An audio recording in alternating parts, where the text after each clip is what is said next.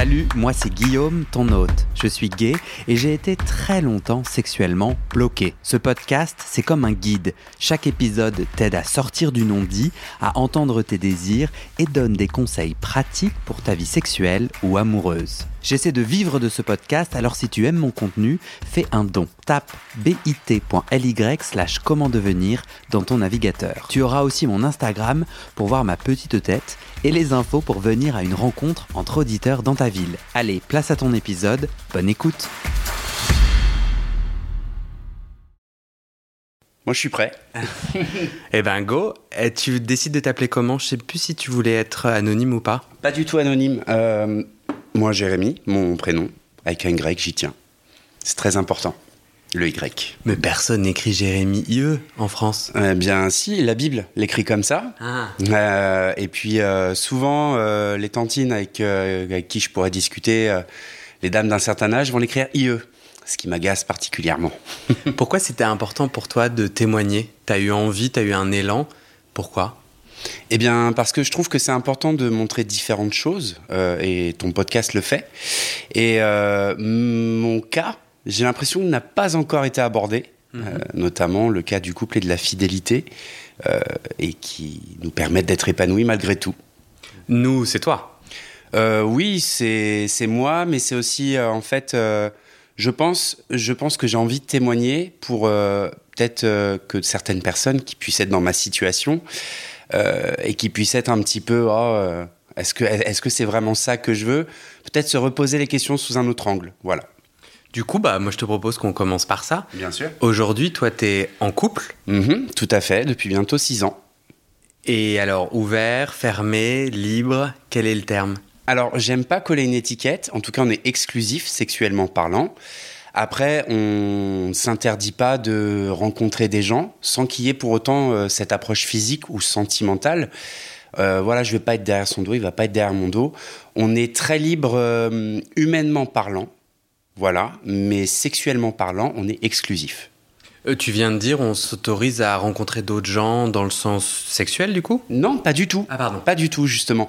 On s'autorise. euh, alors, il y a une espèce de courant, on va dire, euh, du côté sexuel sur ça qui s'appelle le, euh, les sapiosexuels. Enfin, c'est pas un courant.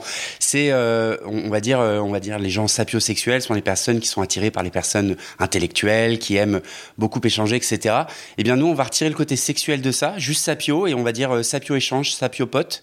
C'est peut-être ça qui nous permet nous d'être épanouis aussi dans notre côté social dans notre couple, sans pour autant que ça nous fasse envie d'aller ailleurs sexuellement parlant.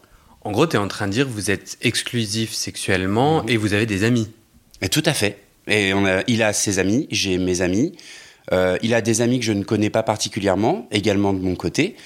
Et on fait pas de crise de jalousie ou quoi que ce soit. Enfin, je veux dire, ça peut paraître normal quand on en parle comme ça, mais finalement, euh, j'ai l'impression que quand on en parle autour de nous, parce qu'on nous pose des questions, ah oui, euh, vous êtes libre, etc. Ça nous arrive très souvent qu'on nous pose cette question. ouais. Oui, c'est quasi à chaque fois. Euh, Mais, mais qui vous demande dans la rue? Non, pas dans la rue, euh, mais on va dire quand on va en soirée justement avec des potes. euh, par exemple, ça nous arrive parfois de partir en week-end à Bruxelles euh, avec avec un ami. Euh, les soirées sont très euh, très très ouvertes, voilà, pour ne pas donner plus de détails. Euh, et les gens sont assez étonnés de voir un couple exclusif dans cette soirée-là. Et euh, en gros, ils sont ils sont vraiment sur le cul, quoi. Mais comment ça euh, Mais vous voyez des gens se balader à poil devant vous, un autre qui fait ça, un autre, euh, et ça vous fait rien. Mais c'est pas que ça nous fait rien, c'est que ça on vient pas là pour ça en fait. On, voilà, on est là parce que nous on aime faire la fête et puis euh, s'il y en a qui ont envie de s'éclater autrement, ils s'éclatent autrement. Point. Pour toi, ça a toujours été, euh, ça a toujours été une évidence que tu voulais vivre dans un couple exclusif ou ça s'est fait en cheminant? Alors ça n'a jamais été une évidence que je veuille être dans un couple tout court. Hmm. Voilà. Euh, et c'est pour ça que j'ai vraiment envie de parler de mon épanouissement parce que je ne me voyais pas du tout là-dedans. Je me voyais pas du tout euh, être exclusif avec quelqu'un euh, de par euh, ce que j'ai pu vivre avant. Euh, je Pourquoi t'avais quelle image de, du couple exclusif avant? Chiant. Mes grands-parents, euh, je les aime beaucoup, enfin voilà, mais je veux dire, voilà, au bout de quelques années, ça, ça s'engueule pour un rien, etc. De se dire, ouais, bah si c'est ça, le couple et le mariage, fuck quoi. Autant fuck euh, à droite à gauche, et puis, euh, et puis au moins comme ça, on est content, on se prend pas la tête avec quelqu'un au bout d'années. Mais je me rends compte que le schéma peut être différent. Et du coup, tout un temps, tu te dis, je sais même pas si j'ai envie d'être en couple. Ça, quel a été le déclic ou quel a été le tournant pour te dire, en fait, le couple exclusif, ça me correspond bien? Bah, c'est con à dire, mais mon mec.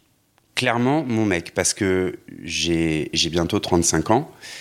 J'ai connu pas mal de garçons, voilà, puisque je fais partie de cette génération Internet, etc. Donc forcément, facile de pécho. Et, euh, et lui, en fait, ça a été la personne, et, c'est-à-dire que je le mets par rapport à ça, hein, je ne veux pas dire dans la vie de tous les jours, je le mets pas au rang de personne, c'est une personne comme une autre.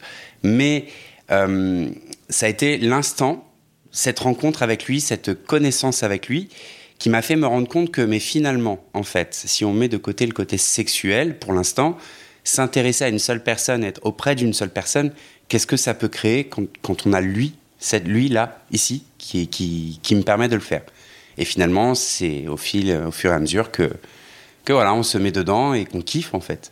C'est lui qui a demandé que vous soyez exclusif ou comment c'est venu sur le sujet de votre couple? Alors, on s'est rencontrés euh, par le biais d'une appli, déjà, pour, euh, pour faire le cheminement léger. La seule fois que j'en ai utilisé une, et ça a duré cinq jours, je l'ai rencontré par cette appli, sans pour autant avoir le but de, euh, de se mettre en couple ou quoi que ce soit parce qu'on discutait bien. Ça faisait euh, trois semaines ou un mois qu'on discutait. Et on s'est dit, bah, on se kiffe bien et tout, euh, donc euh, viens, on se voit. Et c'est lui qui a fait le premier pas. Au bout de 8 heures, ou 6 ou 8 heures de rendez-vous, quand même. Et, et, en fait, au début, je comprenais pas trop parce que moi, je sortais d'une relation où ça s'était pas super bien passé. et où justement, j'avais essayé de me dire, bon, être en couple, ça donne quoi? Et finalement, c'était chiant. Et euh, du coup, euh, bah, j'étais un peu paumé, quoi. Qu'est-ce qui était chiant dans, tes, dans ton ou tes précédents couples? Là, tu disais, euh, qu'est-ce qui était chiant? Eh bien, par exemple, cette impression de devoir rendre des comptes à l'autre, rendre des comptes à l'autre, cette impression de pas d'appartenir à quelqu'un, mais même si moi j'ai toujours été fondamentalement libre, donc qui je suis, euh, quand tu es en couple avec quelqu'un, ou moi en tout cas quand je suis en couple avec quelqu'un, euh, je me dis, bon bah voilà, on, partage quelque chose, donc euh, il y a quand même quelque chose, pas que je dois lui rendre des comptes, mais hmm. si en fait, hmm. tu vois. Un engagement. Un engagement, voilà, merci. et du coup, cet engagement avant, c'était systématiquement relou clairement relou dans tous les schémas, que ça puisse être l'engagement sentimental, euh, l'engagement auprès, euh, si j'avais fait la rencontre de certains de ses proches, de sa famille, voilà, enfin l'engagement, voilà, ça me, ça me convenait pas. Et, euh, et pourtant, j'ai essayé, à un moment, j'ai eu un couple qui a duré assez longtemps, donc j'ai essayé, c'était très difficile, mais non, voilà, je sortais de tout ça et je me disais, c'est pas possible, donc on s'est rencontrés vraiment pas du tout dans l'optique de se mettre en couple, hmm. mais en se disant en même temps, on se laisse des chances si jamais un jour ça arrive. Voilà, très ouvert, mais voilà, pas.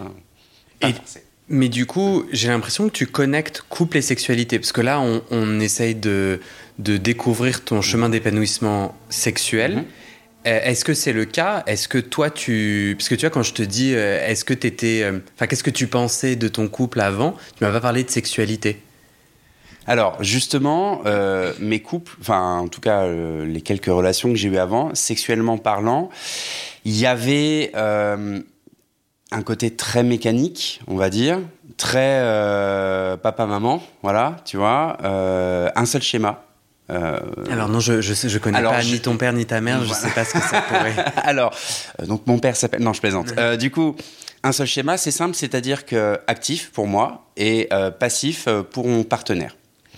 Et déjà ça, moi, c'est quelque chose qui ne me correspondait pas et euh, voulant faire plaisir à l'autre personne, bon bah voilà, on se dit euh, bon bah on va le faire. Puis bon, ça c'était pas désagréable pour moi non plus, tu vois. Il y avait quand même un partage sexuel, mais il y avait, euh, enfin c'est con, mais la fellation dans mes anciens couples, c'était enfin même mon dernier couple avant mon, mon chéri, c'était inexistant, hmm. inexistant. Alors que pardon, mais j'aime sucer quoi, donc il y avait un moment, euh, tu vois, il y a des frustrations qui s'installent. Et du coup, euh, sexuellement, en fait, c'est il n'y a, y a pas d'entrain.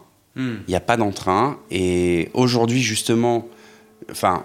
Mais du coup, avant qu'on parle d'aujourd'hui, pourquoi tu vis toutes ces années allant de couple en couple qui te déçoivent pour vivre ta sexualité? Pourquoi t'as pas pris la t'as pas tiré la conclusion Bon ben moi j'ai pour le moment pas envie de vivre ma sexualité au travers du couple et je vais euh, euh, cheminer euh, de tu vois de partenaire en partenaire.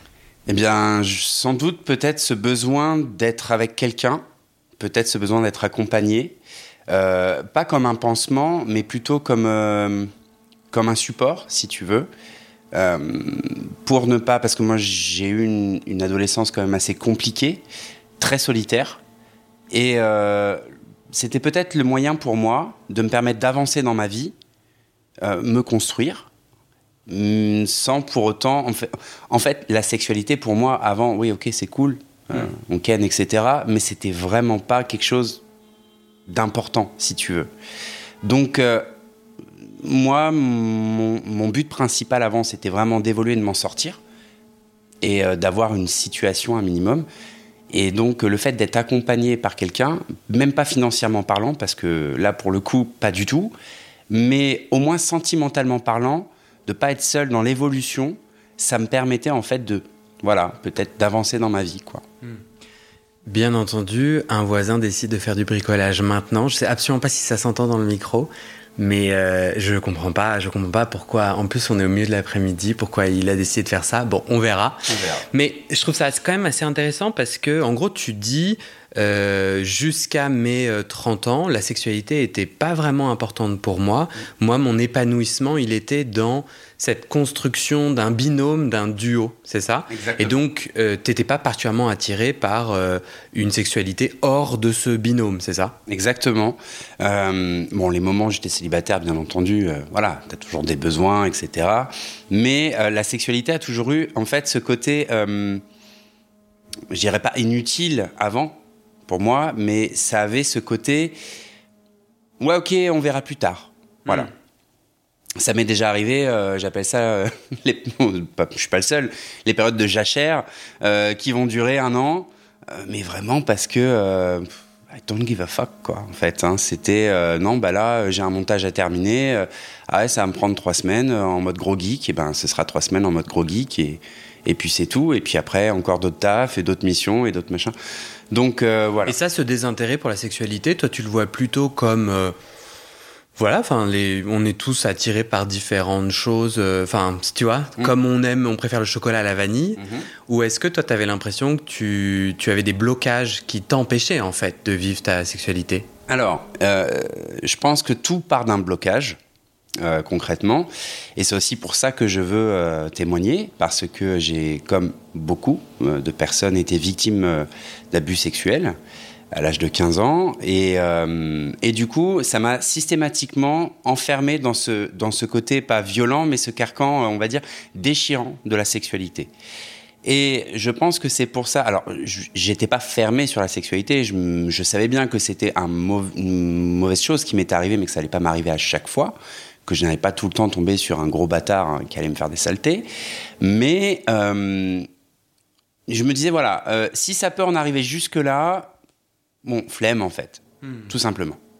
Juste grosse flemme de me prendre la tête avec ça, quoi.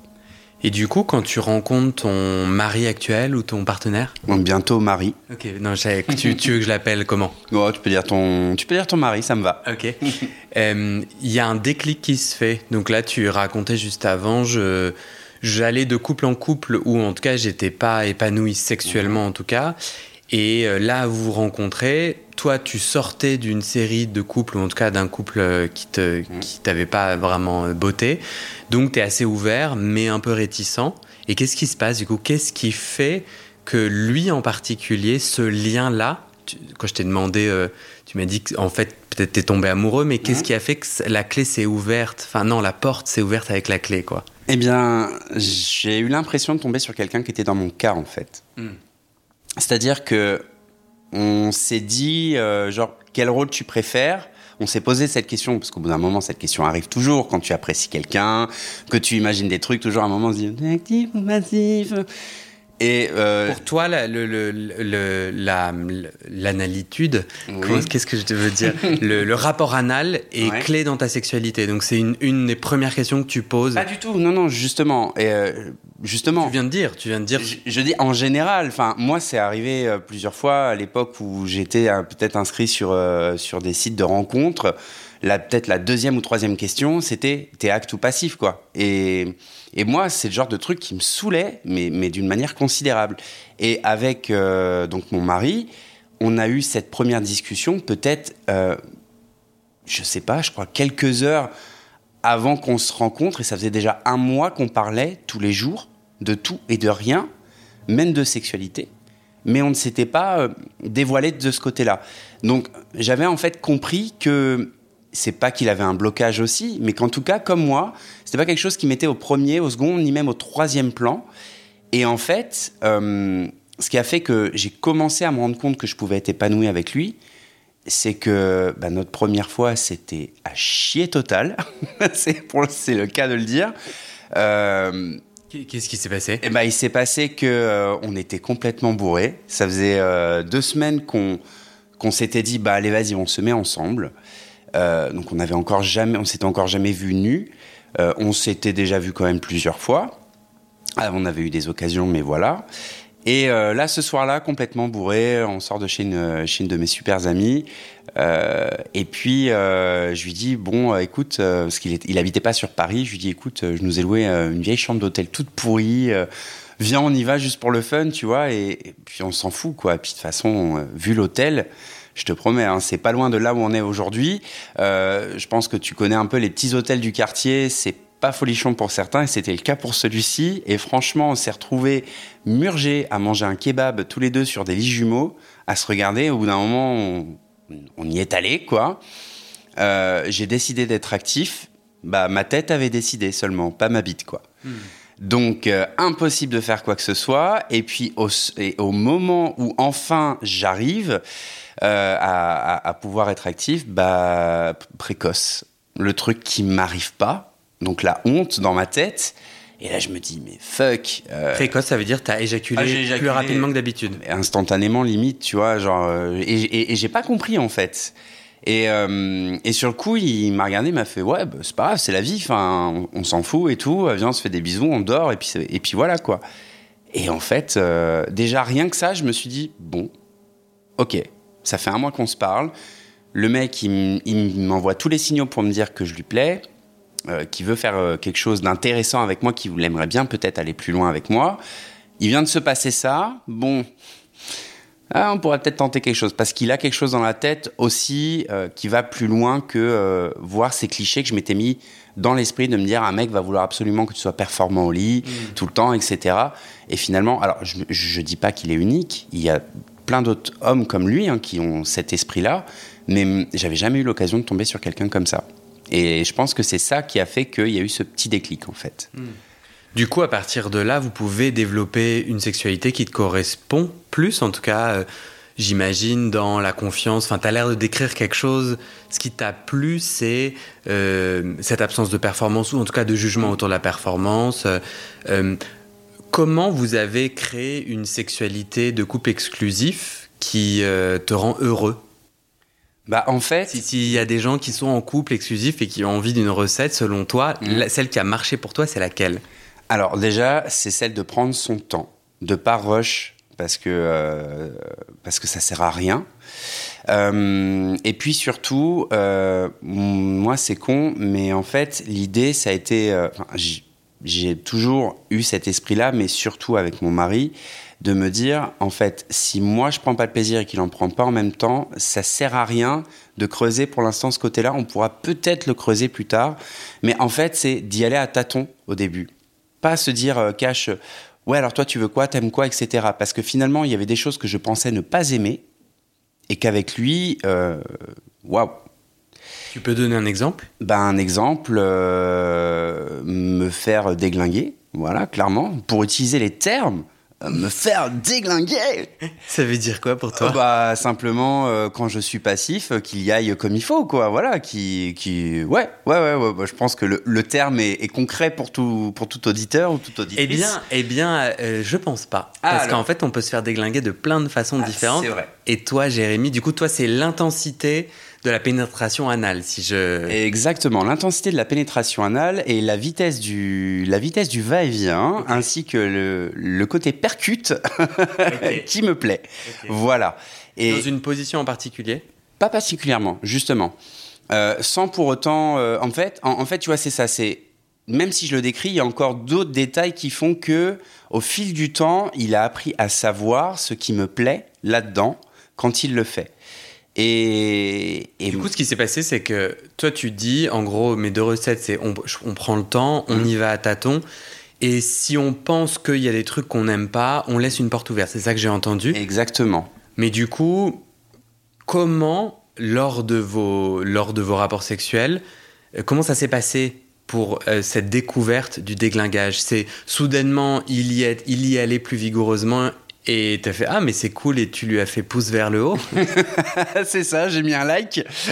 non mais en gros, c'est ça, c'est la surprise de en fait tu te laisses embarquer par le Exactement. Euh, c'est euh, petit à petit ou même il va voir que là non, ok non pas aujourd'hui puis il va rester une autre fois et moi je vais me dire également bon bah alors vas-y laisse parce que c'est pas si mal que ça. En fait c'est ça, c'est c'est au moment où il y a cet effet de euh, il le fait et hmm, ah ouais, c'est cool. Bah, il faut le faire savoir également, bien entendu. Alors, pouce vers le haut, j'adore, j'adore l'idée. Je vais la garder. Mais, euh, mais c'est un peu ça, en effet. C'est un peu pouce vers le haut, quoi. C'est.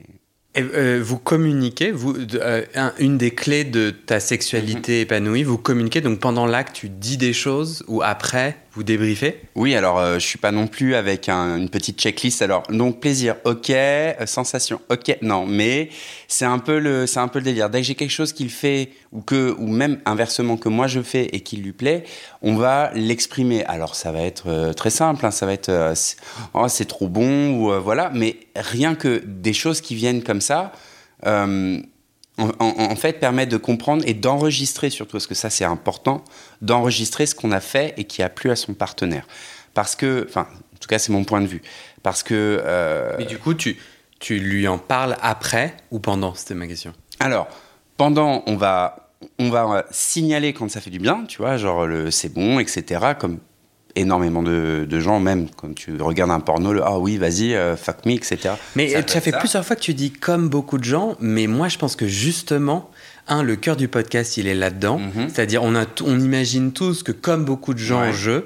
Mais en vrai, moi, ce qui m'intéresse, c'est toi. Et tu serais très étonné qu'il y a plein de gens là qui. Moi, j'ai eu des rapports sexuels avec des gens qui sont mutiques. Ah oui. Du coup, euh, du coup toi, tu dis euh, c'est bien. Est-ce que mhm. tu gémis ou est-ce que tu dis des mots genre c'est bien? Genre, bah, ça va être les deux. Ça va être les deux. Et on va aussi, après, pouvoir en parler après. Parce que c'est ce que tu avais posé comme question, est-ce qu'on en parle pendant et après Après, il y a aussi, euh, on ne sait pas, on se met autour d'un thé et euh, on décide euh, de faire un point. Non, on ne fait pas un débrief de notre rapport sexuel, mais euh, c'est vrai qu'on va en parler ou par exemple le lendemain, ah ben purée, quand tu me fais ça, chérie, waouh quoi, enfin j'ai kiffé, tu vois. Et il y a un sous-entendu dans ta réponse que faire un débrief serait quoi, trop mécanique, trop industrialisé? C'est quoi le problème? De, de quand c'est bon pour l'un et l'autre de dire bah alors t'en as pensé quoi? Qu'est-ce c'est quoi le problème d'un débrief en fait? Il n'y a aucun problème, mais je pense que j'utilise ces termes-là par force de, force de, de questions et de jugements qu'on aurait pu émettre sur, euh, sur le couple, euh, sur mon couple que j'aurais pu entendre. Et euh, forcément, voilà, c'est des jugements assez généraux. Justement, tu disais. Hmm. il faut que je parle plus, plus de ce que moi je ressens là-dessus.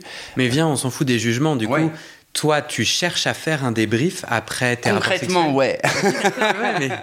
mais, ouais. Et toi, c'est quoi le jugement que tu, qui t'effraie là? C'est que du coup, on dise quoi? Qu'est-ce que on va dire quand tu dis, bah moi, j'aime bah, débriefer le cul avec mon amoureux?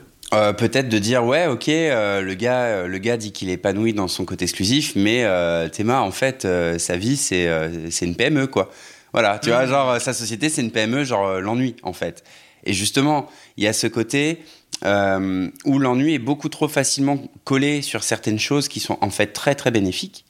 Et, euh, et c'est ce que j'ai aussi appris parce que avant, je pensais comme ça en fait, tout simplement. Mmh. Et c'est ce que j'ai appris avec lui, euh, c'est qu'il y a beaucoup de choses finalement qui ne sont pas si ennuyeuses. Mais après, en vrai, euh, toi, t'es pas le porte-parole des couples exclusifs et tu peux aussi, euh, dans ton témoignage, amener de la complexité et dire, bah, enfin, si c'est vrai pour toi, bah, en fait, parfois ça me saoule, parfois je m'ennuie. Euh, euh, en, en tout cas, je pense que c'est l'invitation là de ce témoignage, parce que sinon, si tu mets des couches où tu, tu vois, tu Mm. dis des choses par rapport à ce que tu penses qu'on va penser, du coup, nous, on, on comprend plus quoi. Enfin, en tout cas, moi, j'ai plus de mal à comprendre. En tout cas, toi, dans cette démarche de mise en mots et de débrief, quand c'est bon pour vous, ça, ça a vachement, euh, ça vous a vachement connecté sexuellement, ça vous a vachement aidé? Exactement. Ça nous a vachement aidé parce que euh, ça nous permet, bah, comme je disais avant, d'enregistrer ce que, ce que veut l'autre. Ça lui permet de savoir ce que moi je n'aime pas aussi. Euh, ça me permet de savoir de, ce qu'il ne veut pas que je fasse. Enfin, ça permet de faire les choses de mieux en mieux. Ça t'a déjà bloqué sur euh, la suite, euh, sur la suite de votre sexualité, c'est-à-dire il, il a dit ah ça j'ai pas du tout aimé et donc du coup la fois d'après vous avez eu un rapport sexuel, t'étais un peu dans, dans ta tête à te dire merde il m'avait dit quoi, comment? Est-ce que ça te met une pression ou jamais tu l'as senti? Non, j'ai jamais senti de pression parce que justement, en fait, on a cette, euh, cette facilité à, hum, à enregistrer, c'est vraiment le terme en fait. Euh, je sais pas euh, si c'est parce qu'il est comme moi ou qu'on est pareil, euh, lui et moi, par rapport à ça, mais c'est vrai que euh, on se met pas de pression particulière. Comme je disais avant, il a pas cet as- enfin c'est ce qui m'a c'est ce qui m'avait marqué, ce qui avait pas cet aspect de performance.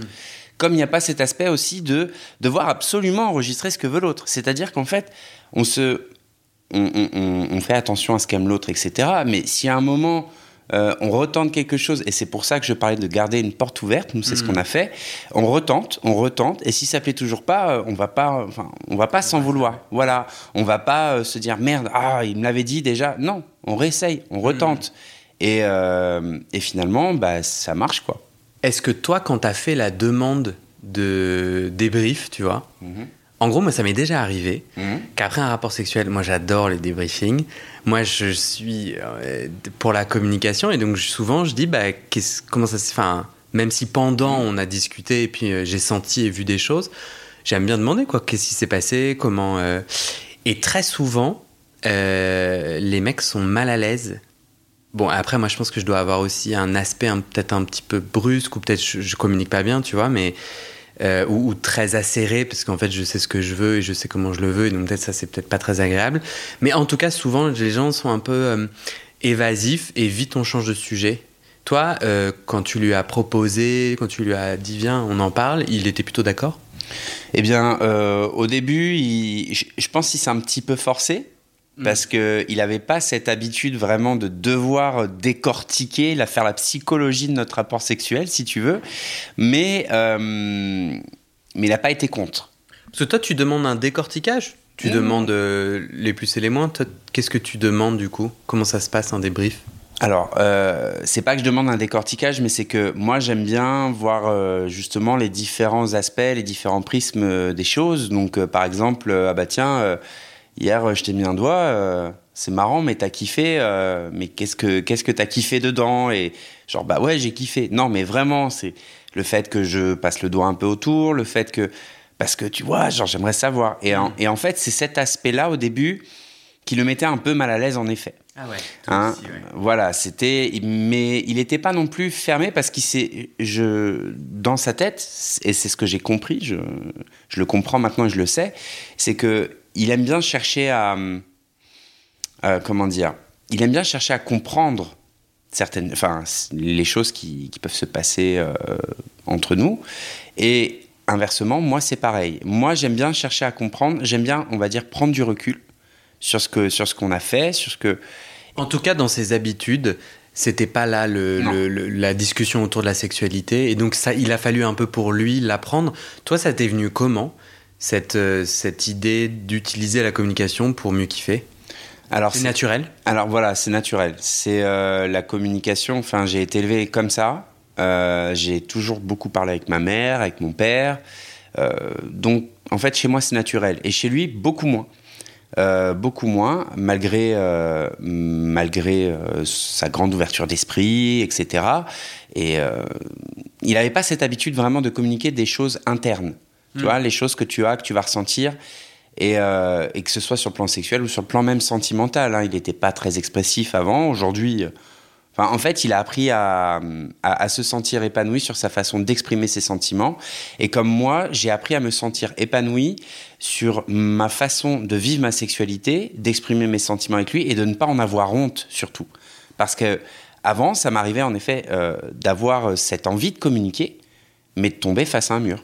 Hmm. Complètement. Alors que la personne euh, aurait pu être, on va dire, très communicante dans la vie de tous les jours, très ouverte, etc. Mais lorsque ça arrivait sur le côté, euh, sur le plan couple et surtout le plan sexuel, c'était limite, euh, parfois, ça a été un problème. Euh, et, du coup, ça m'effrayait pas mal, ce qui rendait justement ce côté que le sexe était, ouais, ben, on verra plus tard, quoi. Parce que si je peux même pas débriefer, alors c'est nul. en six ans de couple, tu dirais que tu es amoureux? Totalement. et il s'empressa de, de, s'approcher du micro pour dire oui. Euh, est-ce que tu as déjà eu des bas sexuels? Et pas des ébats euh, ni des débats, mais des bas BAS euh, avec ton amoureux, des moments où pendant les six ans, tu es là, ouais, ça me fait chier. Eh bien, oui, je pense euh, que c'est peut-être euh, c'est peut-être aussi les choses qui se passaient dans ma vie de tous les jours au boulot etc ce qui fait que justement le côté sexuel redevenait totalement au troisième quatrième cinquième plan voire pardon voire le dixième plan euh, et qu'en fait lui peut-être pouvait avoir envie et moi pas du tout. Et inversement, ça lui est arrivé aussi.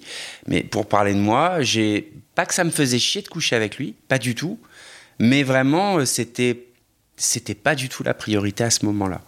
Euh, je voulais peut-être plus qu'on euh, prenne le temps juste de passer des, des moments ensemble parce qu'il bossait trop et que je bossais trop, etc. Mais en fait, il y a eu des moments où, on, enfin, il y a même des moments où on peut ne rien faire pendant deux semaines, trois semaines, alors qu'on vit ensemble, on dort ensemble et on s'aime très fort.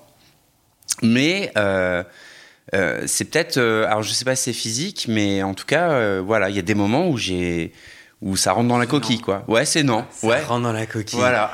C'est quoi, c'est le Bernard l'ermite? Tout à fait. je suis pas du tout du maritime. Ah, j'étais fan de Thalassa, c'est pour ça. comment c'est revenu alors dans, après les bas? Comment reviennent les hauts? C'est un peu comme des saisons. c'est ça le, boulot se détend euh, et ton Bernard l'ermite ressort de sa coquille. Exactement, il ressort, il fleurit. non, mais euh, concrètement, c'est ça. C'est-à-dire qu'il y a des périodes où c'est plus ou moins compliqué. Et au fil des années, il a fini. Parce que moi, j'ai des périodes dans l'année, alors c'est con, mais où c'est beaucoup plus difficile que d'autres périodes, on va dire, euh, dans mon moral. Et c'est chronique, suite à des souvenirs, des événements, etc. Et ça, il a fini par les apprendre avec moi. Hmm. Et il sait que, par exemple, pendant telle et telle période, mm. euh, c'est pas possible. Genre, euh, t'oublies. C'est envie, bah. C'est des longues périodes ou c'est des semaines ou des mois? Ça peut, non, pas des mois, mais euh, voilà, c'est des semaines. Parfois, euh, parfois ça va être un certain jour particulier. Tu ne mm. penses même pas à, à, me toucher, mais le, tu vois, ce qui est fou, c'est que je lui ai jamais verbalisé comme ça. D'ailleurs, s'il écoute le podcast un jour, il va se dire en effet, je, pense qu'il va se dire que c'est ce qu'il avait compris. Hmm. Mais euh, il y a des moments où c'est pas possible. Et il le sait. Et inversement, lui aussi, il a des périodes où euh, je sais que c'est pas possible et euh, respect total, quoi. Est-ce que ces moments de, de non-activité sexuelle sont liés à des dates traumatiques auxquelles tu faisais allusion plutôt Non, aucun rapport? Non, pas du tout. Non, pas du tout. Du tout. moi, d'ailleurs, la fois ça m'est arrivé, donc euh, mon agression sexuelle, c'était euh, la nuit du 21 au 22 juin, et donc euh, le soir de la fête de la musique.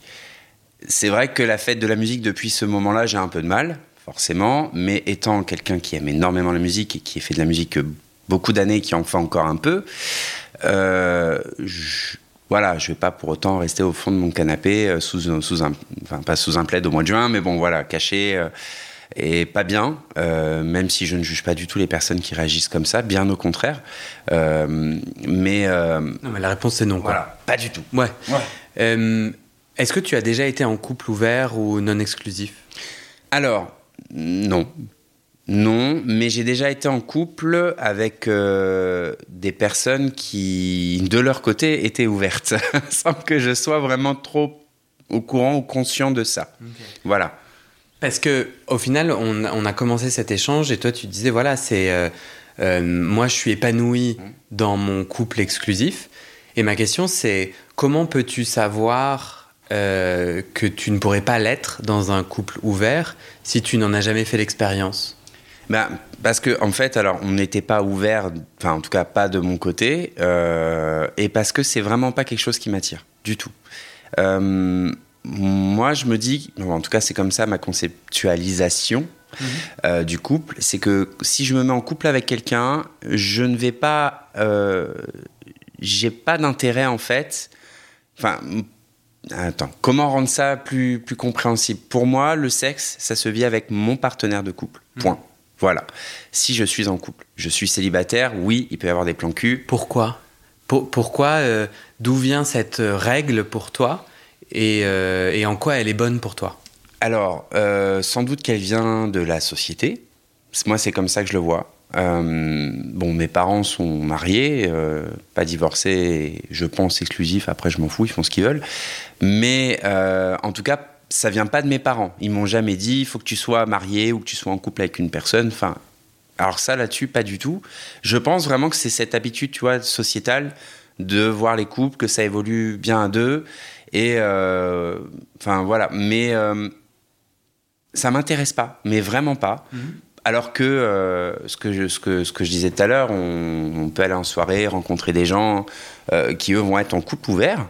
On, a, on connaît quelques couples qui sont ouverts et avec qui on s'entend super bien et pour lesquels on n'a aucun, euh, si tu veux, aucune, aucun, aucune mauvaise idée ou aucun jugement, tu vois. Mais ça t'intéresse pas et ça t'intéresse pas d'essayer, quoi. Pas du tout. Ouais, voilà, c'est ça. Pas du tout. Et en même temps, je vais pouvoir en parler avec ceux qui sont en couple ouvert ou qui vont me dire bah tiens nous on fait comme ci comme ça ah ouais enfin tu sais ça m'intéresse tu vois de savoir ouais, ouais. mais pourquoi euh, qu'est-ce que tu en étant en couple exclusif qu'est-ce que tu et donc en ayant un rapport sexuel des rapports sexuels avec une seule personne qu'est-ce que, de quoi tu prends soin? Euh... Qu'est-ce qui a de la valeur pour toi dans ça? Enfin, en fait, j'essaie de comprendre ta démarche et pour le moment, tu me dis, euh, bah en fait j'ai pas envie d'avoir des rapports sexuels avec d'autres gens, c'est complètement recevable et il n'y a pas de sujet. Mais j'ai quand même, j'entends depuis le début de notre échange que pour toi le couple ça représente quelque chose d'important. Et je me demande, au début tu disais c'était pour me réparer. Mhm. Et aujourd'hui du coup le couple, pourquoi es, euh, pourquoi le couple aujourd'hui dans ta vie? À quoi sert ton couple? Enfin, servir, c'est pas le bon terme, mais quand tu prends soin de ton couple et de ton lien sexuel avec une seule personne, tu prends soin de quoi? Euh, concrètement de moi, en fait. Je prends soin de moi. Ouais. De ma stabilité personnelle, de, de mon confort dans la vie. Euh, quand je dis confort, je parle, je parle pas spécialement d'avoir un toit au-dessus de la tête. Je parle du confort dans ses baskets, d'être bien dans ses baskets. pour toi, si tu n'étais pas en couple, tu pourrais moins facilement être bien dans tes baskets? Ah Oui, complètement, euh, je pense. et puis surtout. Pourquoi? bah parce que en fait, si tu veux, même si on fait les choses pour soi, ah non, je reprends. Même si je fais les choses pour moi, mm. euh, j'aime bien quand même savoir que quelqu'un, quelqu'un avec qui, enfin quelqu'un qui compte pour moi, mm. euh, en est fier, en est content, euh, et surtout savoir aussi que ça peut aider cette personne qui est avec moi à elle aussi accomplir ses, buts et ses tâches dans sa vie. En fait, si tu veux, pour moi, le couple, c'est ma vision, enfin en tout cas mon couple, c'est ce qui me permet, moi, de continuer à évoluer et de continuer à, devenir quelqu'un de meilleur aussi, parce que euh, je considère que je suis une meilleure personne depuis que je suis avec euh, lui, et que mes ex aussi m'ont rendu meilleur, malgré... Euh, le côté beaucoup moins sympathique de mes relations passées. Et, et je pense que ce, que ce dont je prends soin vraiment en étant et en préservant mon couple, c'est de moi.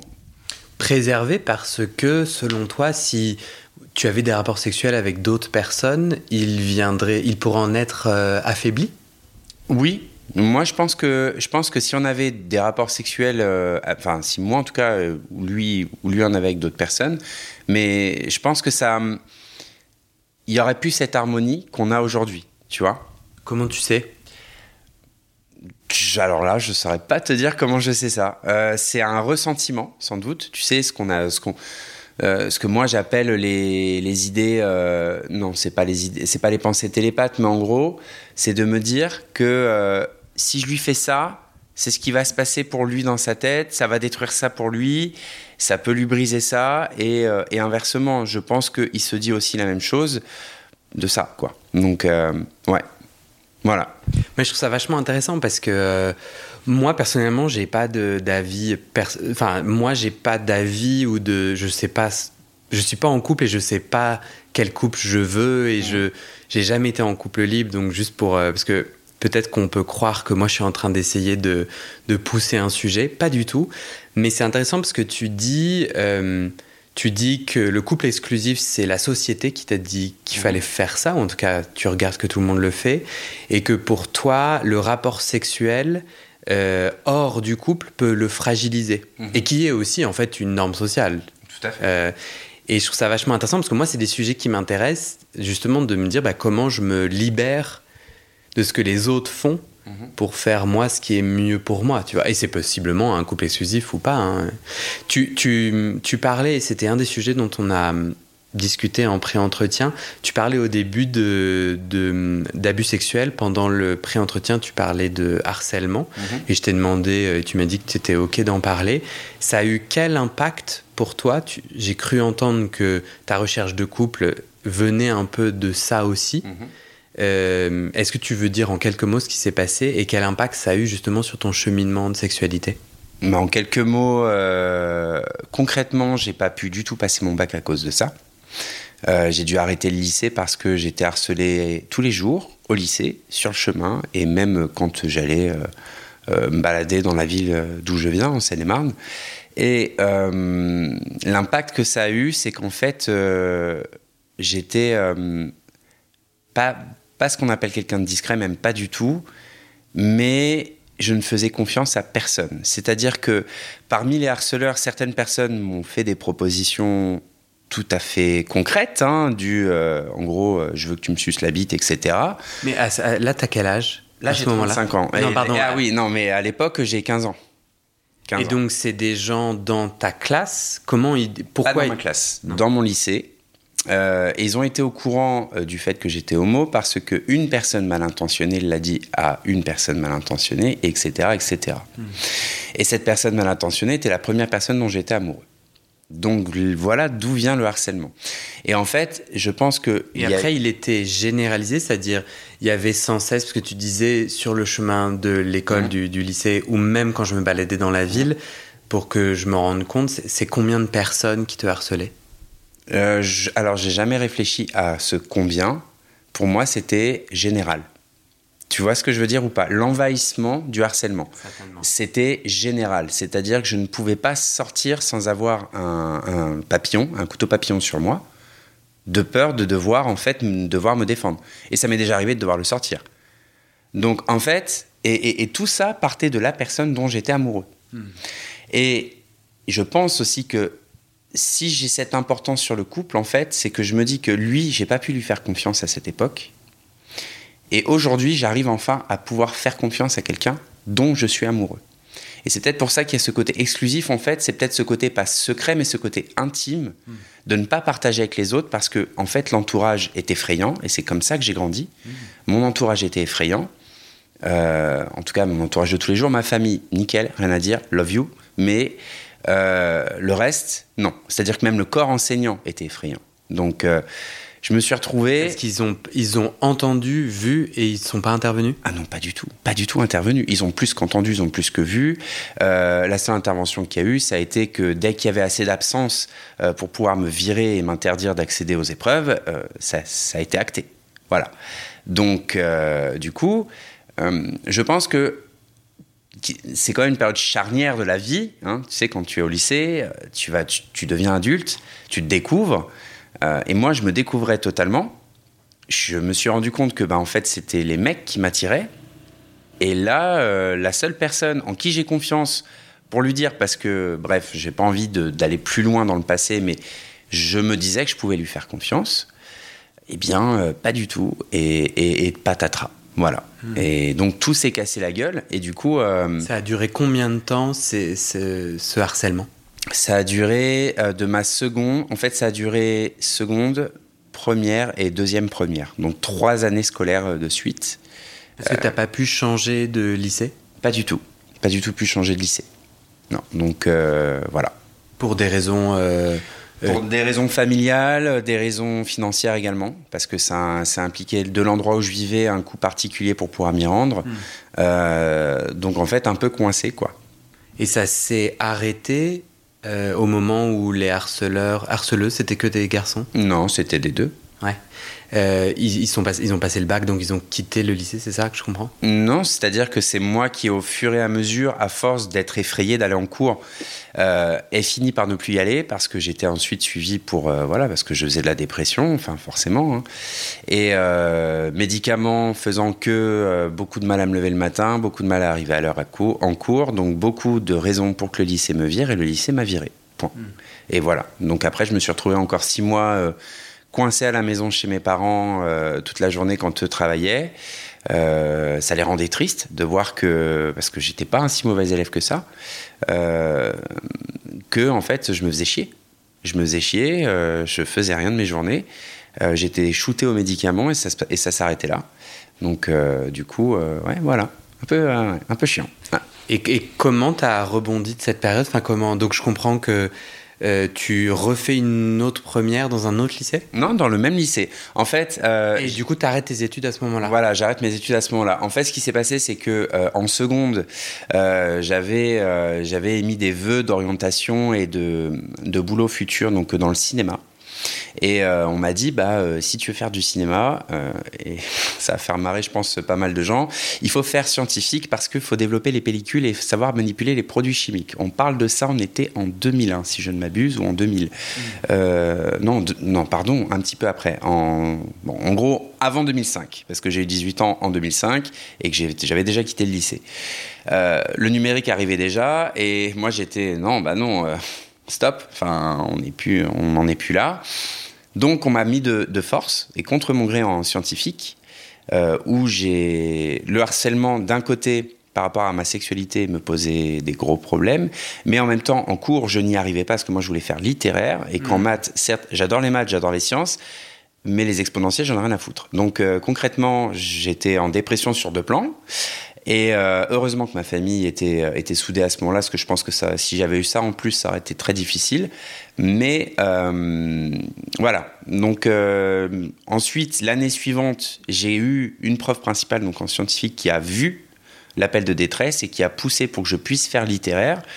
Et là, j'étais dans les premiers de ma classe. Alors qu'avant, j'étais le dernier de ma classe, limite de la section totale du lycée, parce que je crois qu'il y avait cinq ou six classes de scientifiques. Et voilà. Et là, ce qui s'est passé malheureusement, c'est qu'il y a eu un séjour à l'hôpital qui m'a forcé à prendre des absences beaucoup plus longues et un traitement beaucoup plus lourd.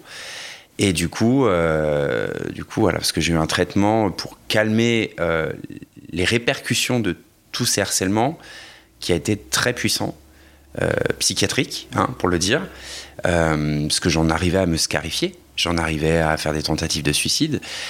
Donc, forcément, au bout d'un moment, le lycée, il a dit bye, quoi. Euh, comment, comment tu t'en es sorti?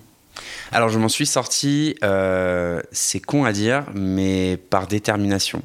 Euh, et par, en fait, ce, besoin de me dire, putain, je suis en vie, je vais pas niquer ça, en fait. Même si j'ai essayé de me tuer, et j'ai eu des idées très, très, très mauvaises envers moi-même, j'ai pas, pas lâché le morceau. Parce que j'avais une mère qui était présente, j'avais un père qui était présent malgré le peu de dialogue qu'on avait à l'époque, qui montrait quand même l'amour qu'il avait pour moi, un petit frère formidable. Euh, et puis, euh, voilà, c'est tout en fait. Et aussi le reste de la famille qui m'a pas rejeté et le souvenir d'une grand-mère décédée quand j'étais petit qui m'a toujours dit si euh, quand tu ouvres une porte ce qui est derrière ne te plaît pas referme-la et en, en ouvre-en simplement une autre et c'est ce que je me suis dit je me suis dit si le lycée ça ne marche pas quand même, on est dans un pays où l'éducation est bien développée, il y a peut-être moyen de faire quelque chose. Et j'avais retrouvé une petite formation qui m'a permis, en fait, d'aller prendre mon tout premier studio à Paris, mon petit 10 mètres carrés. Et c'est ça qui m'a fait rebondir. C'est le fait de, retourner, enfin, de, de pouvoir me recentrer que sur moi, arriver dans une ville où personne ne me connaissait. Et une ville où, surtout, si j'avais envie d'aller boire un verre et euh, qui est qui est d'autres homos autour de moi et que personne ne leur dise rien, bah purée, je pouvais le faire quoi. Donc voilà. Et quelle euh, répercussion euh, ce harcèlement a eu sur ta sexualité? Est-ce que tu as noté euh, Alors, ce harcèlement euh, a une répercussion négative parce que, en fait, j'osais plus du tout, de par ceux qui m'avaient harcelé et qui m'avaient fait des propositions, pour en décrire une très simplement, un garçon de mon lycée qui faisait partie de cette bande de harceleurs, qui plus est que je trouvais quand même très mignon malgré cela, parce qu'il faut dire, hein, j'arrivais à séparer euh, la mignonité de sa connerie, et euh, bah, m'a coincé dans les chiottes, m'a sorti son pénis et m'a dit euh, bah, vas-y maintenant tu vas me sucer, parce qu'il avait sans doute vu que je le trouvais beau ou tu sais les yeux pleins de cœur quoi. Et euh, alors quand c'est arrivé deux fois, la première fois je lui ai dit non, et la deuxième fois je lui ai dit bah, je sais pas invite-moi au moins au ciné avant, enfin j'essaie d'utiliser l'humour si tu veux. Et en fait, euh, ce qui m'a bloqué, euh, ça m'a bloqué sur le. sur comment dire Le fait de devoir se dévoiler à quelqu'un. Le fait de, le fait de devoir aussi. euh, Enfin, de pouvoir et d'avoir envie de parler de ce qu'on aime à quelqu'un, alors que de base, c'est ce que je voulais. C'est avoir un couple, et c'est ce que j'ai aujourd'hui, où tu peux échanger et débriefer avec la personne. Mais ça m'a bloqué pendant plusieurs années, en fait, euh, de mettre le sexe dans cette boîte de c'est le truc des autres, euh, on verra plus tard, et ça ne m'intéresse pas, finalement, parce que euh, si c'est ça qui fait que je suis homosexuel, le fait de coucher avec un autre garçon, bah, et que du coup on me harcèle, bah finalement, non. Non, en fait, ça m'intéresse pas. Voilà. Et je pense que c'est comme, c'est comme ça que le harcèlement a eu un impact sur ma sexualité. Est-ce que euh, est-ce que tu as eu t'as utilisé des outils ou tu as fait des thérapies? Enfin si quelqu'un était dans ta situation lorsque tu avais 18 19 ans et qu'aujourd'hui tu en as 30 5 bientôt. est-ce que qu'est-ce qui a fonctionné pour toi pour reprendre le pouvoir et créer la la vie de couple et de sexualité que tu veux? Euh, bien, déjà, euh, le fait de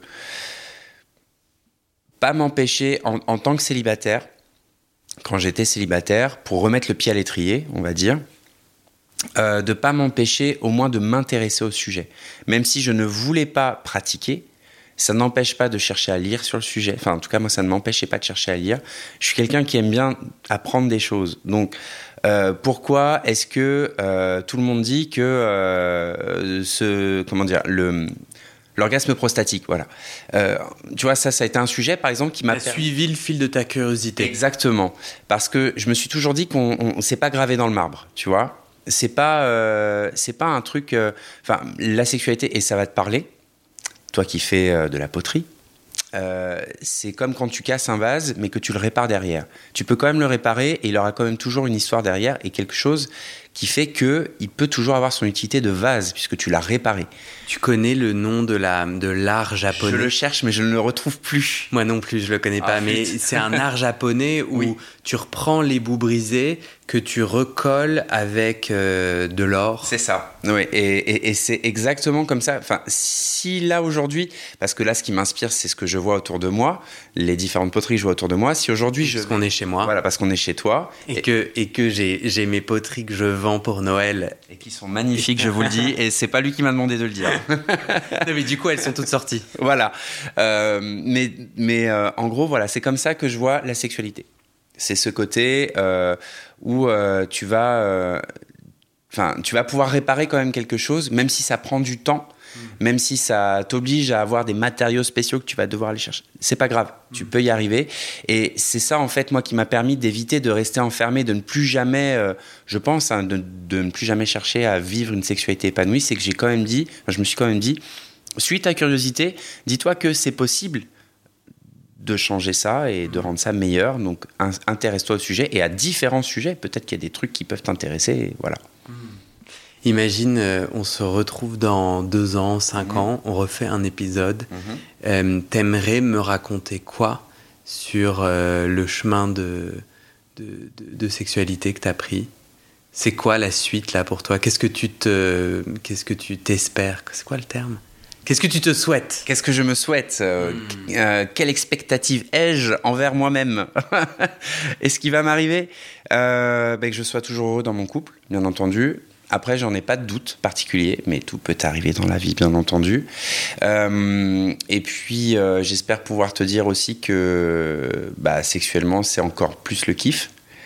Et, euh, et qu'on aurait peut-être, je sais pas, ouvert un OnlyFans pour le fun, parce que même si on est exclusif, ça peut être marrant de filmer ça et puis de le foutre sur Internet, tu vois. Ah, OnlyFans, c'est un compte. Ouais, d'ailleurs, c'est pas bien, mais j'ai cité. Non, je veux dire, c'est pas bien, j'ai cité un nom, alors qu'en fait, j'aurais pu dire simplement diffuser euh, j'aime pas faire de publicité à des grosses sociétés comme ça. Mais toi, ça t'exciterait de, de, filmer vos ébats sexuels et de les mettre sur Internet? En tant qu'ancienne personne qui faisait de, de, la vidéo pour gagner sa vie, oui. Euh, surtout qu'on a déjà tripé un peu là-dessus avant.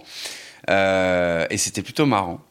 Euh, mais sans pour autant euh, qu'on puisse nous reconnaître, tu vois, garder ce côté anonyme. Ce qui, est, ce qui va être un peu difficile pour moi, parce que j'ai des tatouages sur les mains, enfin, j'ai des tatouages assez particuliers, c'est-à-dire que c'est pas Betty Boop que j'ai tatoué sur le haut de la cuisse, euh, c'est des trucs que tu retrouves pas sur tout le monde, et du coup, on pourrait me reconnaître assez facilement. Mais d'un autre côté, je, bon, je m'en fous un peu, je suis pas président de la République, et si même je l'étais, j'ai envie de te dire, ouais, super, bah t'as vu, c'est moi, ok, voilà. Si jamais vous vous lancez euh, envoie-moi le lien et je le mettrai dans le descriptif de eh cet ben, épisode. avec grand plaisir. si jamais, ouais, pourquoi pas. Est-ce que tu as un mot de la fin particulier ou rien? Alors, est-ce que je le fais? Est-ce que je le dis? Oui, fourchette. Voilà. Tu avais fait un pari avec quelqu'un? Non, c'est un alors c'est c'est un mot que j'ai toujours eu en mot de la fin que ce soit dans les quelques émissions que j'ai pu présenter tout seul dans mon passé où je faisais de la radio, ou euh, aussi c'était un, délire avec une personne, euh, une défunte amie, euh, qui faisait aussi ce métier. Et du coup, c'était le dernier mot, c'est fourchette. Et qu'est-ce que ça t'inspire? Ça t'amuse? Ça, ça m'amuse en même temps, ça veut dire que il y a plusieurs branches, plusieurs choses, plusieurs axes autour de nous, plusieurs choses dans la vie qui nous permettent, en fait, même si on n'y touche pas, qui nous permettent de voir comment vivent les autres et de mieux s'adapter aux autres et du coup de mieux parfois se comprendre soi-même. C'est comme ça que je vois les choses. Ben, merci Jérémy. Merci à toi.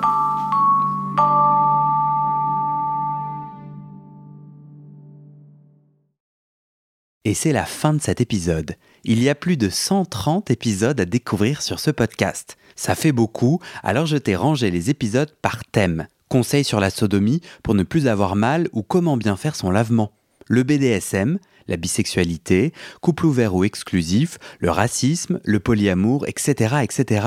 C'est génial et c'est sur le site du podcast. Tu tapes bit.ly slash comment devenir dans ton navigateur. Ah, une dernière chose, ne t'en va pas, si tu aimes mon contenu et que tu veux que ça continue mais tu ne peux pas devenir un des 400 en me soutenant financièrement, tu peux m'aider en quelques clics. Écoute bien. Il te suffit de cliquer sur s'abonner ou suivre sur la page du podcast dans ton app d'écoute et de mettre 5 étoiles. Ces petits clics qui te prennent 5 secondes, ça fait vraiment une grosse différence pour le futur du podcast. L'algorithme se met à pousser automatiquement le podcast à plus de gens. Ça me permet alors de trouver les prochains témoignages et des potentiels futurs donateurs, donatrices. Et j'ai pas beaucoup de temps pour arriver à l'équilibre financier.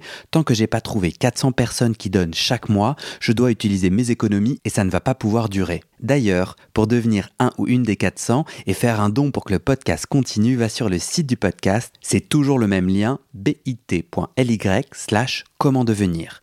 Merci pour ton aide et à très bientôt dans tes oreilles.